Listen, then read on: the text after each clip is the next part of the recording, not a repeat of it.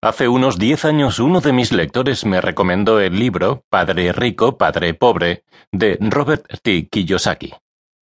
Aunque insistió en que me gustaría leerlo, por aquel entonces el asunto de ganar más dinero no me interesaba demasiado, así que archivé su consejo para otro momento. Supongo que estaba tan ocupado tratando de ganar dinero que no me quedaba tiempo para hacerme rico. Años después, una clienta de coaching me recomendó el libro Los secretos de la mente millonaria, de T. Harv Eker. Esta vez sí hice caso del consejo y lo compré.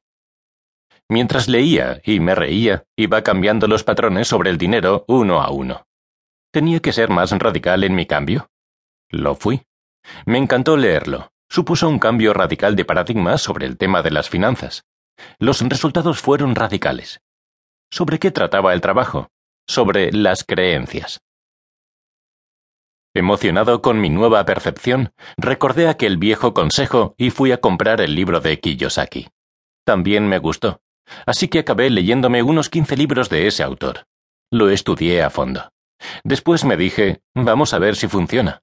Funcionó. ¿Sobre qué trataba el trabajo? Sobre saber, educación financiera. Años después llegaron a mis manos las diferentes obras del matrimonio Esther y Jerry Hicks, los mayores expertos mundiales en la ley de la atracción. Hice lo mismo. Los estudié y me discipliné en aplicar su sabiduría. Creo que lo que ellos enseñan debería ser materia de estudio en las escuelas para evitar tantos desengaños a los adultos.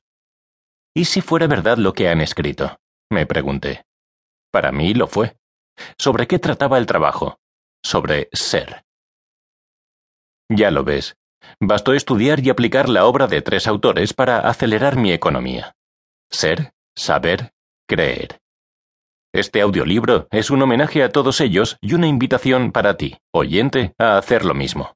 Jugar un nuevo juego interior del dinero y ser más libre y más rico.